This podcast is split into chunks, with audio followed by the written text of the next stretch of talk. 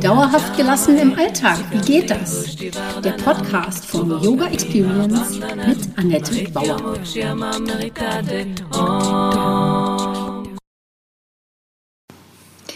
Hallöchen, schön, dass du da bist. Podcast Folge 40. Heute geht es darum, dem Herzen zu folgen.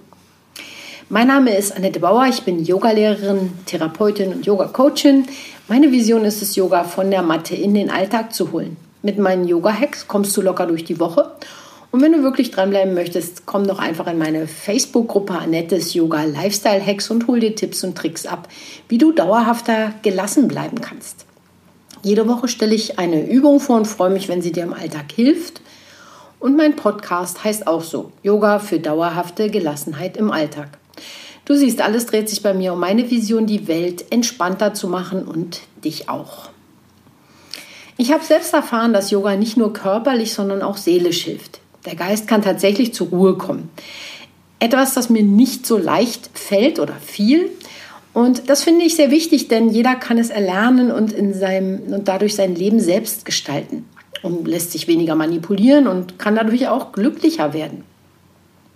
Worum geht es heute? Der Lotus des Herzens, was das ist, das spirituelle, spirituelle Herz, Irdaya, dem Herzen folgen und die Schritte nach der Bhagavad Gita. Ja, wie im Großen, so im Kleinen.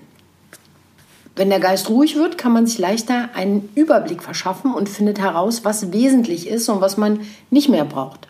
Also um es kurz zu sagen, Yoga und Meditation sind die Werkzeuge für Abstand, Unterscheidungsfähigkeit und letztendlich auch zur Selbstermächtigung.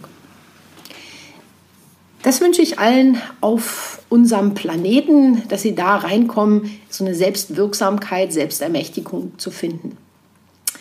Der Lotus des Herzens steht im Yoga sinnbildlich für den Sitz des Selbst und der Seele, unsere, unsere spirituelle Intelligenz. Das yogische Herz befindet sich in der Mitte der Brust, so hinter unserem organischen Herzen. Beschrieben finden wir den Sitz unserer Seele und Weisheit in der Chandogya Upanishad aus dem 6. 7. Jahrhundert ungefähr vor Christus. In der Stadt Brahmans, die der Körper ist, da befindet sich das Herz. Und im Herzen ist ein kleiner Innenraum. Dieser Innenraum hat die Form eines Lotus. Und darin wohnt das, nach dem man suchen, nach dem man forschen und das man verwirklichen muss. So groß wie das Universum im Außen, so groß ist auch das Universum im Lotus des Herzens. Darin befinden sich Himmel und Erde, Feuer und Wind, die Sonne, der Mond, alle Gestirne. Was im Großen, also im Makrokosmos ist, ist auch im Kleinen, im Mikrokosmos. Auch wenn das Alter den Körper heimsucht, wird der Lotus des Herzens nicht alt. Beim Tod des Körpers stirbt er nicht. Das wahre Selbst, das darin wohnt, ist unberührt und von jeder Tat, jeder Begebenheit, jeder Beurteilung. Es ruht dort in seiner eigenen Herrlichkeit. Schön, oder? Im Herzen finden wir also alles, was wir zur Erkenntnis benötigen. Liebe finden wir nicht außerhalb von uns, man muss sie in sich selbst entwickeln. Das ist nicht für jeden so einfach. Deshalb lade ich dich erstmal ein, diese Idee überhaupt zuzulassen. Allein nicht mehr nachtragend zu sein bedeutet, einen ganz anderen Blick auf dein Leben zu üben. In der Meditation kannst du diese Liebe über Maitri, das ist die liebende Güte, kultivieren. Der Buddhismus kennt dazu beispielsweise die Metta-Meditation. Sehr zu empfehlen. Liebe ist vor allem ein Geben von Zuneigung. Dankbarkeit und Güte. Diese besondere Art von Liebe erwartet keine Gegenleistung. Wenn dir das klar wird, kannst du Vertrauen ins Leben entwickeln und weißt, dass du von der alles umfassenden Liebe getragen wirst. Und das Tolle daran, durch ein größeres Vertrauen ins Leben wird es dir möglich, das Herz immer weiter zu öffnen und mehr zu lieben. Dadurch kommst du aus der Bedürftigkeit in die Fülle und wirst insgesamt äh, gelassener. Das kann man auch poetisch ausdrücken. Du kannst den Lotus im Herzen erblühen lassen. Auch wundervoll. Im Yoga nennt man es das spirituelle Herz. Hridaya bedeutet Herz, Seele oder Innerstes. Yogisch betrachtet ist alles am selben Ort zu finden. Die Seele und das Selbst sitzen im Herzen. Wenn man auf sich selbst zeigt, deutet man nicht auf seinen Kopf, sondern auf die Brustmitte. Das bin ich, denn dort sitzt das Herz, aber eben auch das innerste Selbst. Auf Sanskrit ist Rit das Herz, die Mitte, aber auch der Kern einer Sache, das Geheimste. Hridaya meint das zum Herzen dazugehörige. Das spirituelle Herz ist der Sitz Gottes und der unsterblichen Seele. Um diesen spirituellen Aspekt seiner selbst zu begegnen, gibt es ein schönes Buch von Anna Trökes, Yoga der Verbundenheit, die Kraft des Herzens wahrnehmen und entfalten. Dabei taucht man über ihre Übungen, die sie in dem Buch anbietet, tief in die Yoga-Philosophie ein. Über Hridaya, Dharma finden, also was man, äh, was deine Herzensangelegenheit ist, und über Hridaya auch Karma üben, etwas, das von ganzem Herzen kommt. Durch die Konzentration auf dein Herz kannst du die Natur des Geistes erkennen. Der Weg des Yoga, den Geist zu beruhigen, führt also immer über das Herz, über das Fühlen und ein Gespür für sich und andere zu entwickeln. Man muss verbunden sein, um sich selbst besser kennenzulernen und kann leichter annehmen, was ist. Das führt zur Gelassenheit und du wirst zum inneren Beobachter. Das Ziel ist also die Verbundenheit mit der ganzen Welt. Statt egozentrisch wird das Bewusstsein kosmozentrisch. Mit einem guten Bewusstsein deiner selbst erlangst du eine größere Freiheit, wirst selbstbewusster und mutiger. Der Mut sitzt ebenfalls im Herzen. Was brauchst du, um deinem Herzen zu folgen?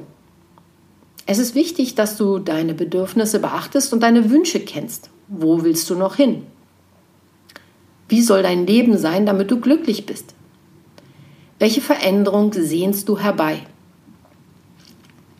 Wenn du das herausfinden möchtest, kannst du dich mit Themen beschäftigen wie Dankbarkeit. Wofür kannst du also dankbar sein? Zufriedenheit. Das große Glück findest du in kleinen Dingen. Was trägt zu deiner Zufriedenheit bei? Wann bist du unzufrieden? Dann natürlich die spirituelle Praxis kultivieren. Wonach sehnst du dich eigentlich? Welche Tiefe kannst du deinem Leben geben und wie? Dazu gehört es, Verantwortung zu übernehmen und selbst in die Puschen zu kommen. Nicht immer meckern, sich betäuben oder sich als Opfer sehen, sondern ins Handeln kommen. Dazu ist es wichtig, den wirklichen Bedürfnissen auf die Schliche zu kommen. Und dazu gibt es vier Schritte in der Bhagavad Gita. Diese vier Schritte führen zu mehr Energie. Darüber habe ich schon mal einen ganzen Podcast gemacht oder einen Artikel verfasst. Und ich möchte sie dir hier nochmal ganz herzlich ans Herz legen. Der erste Schritt ist innehalten und erkennen. Es ist zu Beginn wichtig, dich erstmal mit deinen Herzenswünschen auseinanderzusetzen, damit du deine Träume überhaupt leben kannst.